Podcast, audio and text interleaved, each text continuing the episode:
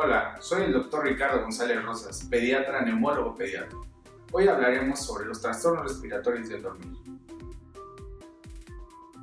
Los trastornos respiratorios del dormir es una de las patologías que cada vez va en aumento en el área de pediatría. Es muy importante estar al pendiente de cualquiera de estos síntomas que presente tu hijo, como son ronquido persistente, ronquido con pausas, dolor de cabeza constante, sensación de cansancio persistente durante todo el día, problemas en la escuela en cuanto a atención, problemas de conducta. Ante cualquiera de estos síntomas es muy importante acudir con el médico especialista para hacer el abordaje integral del trastorno respiratorio del dormir que esté presentando tu hijo. Si presenta alguno de estos síntomas, llámanos, estamos para ayudarte en Healthy Kids Polanco.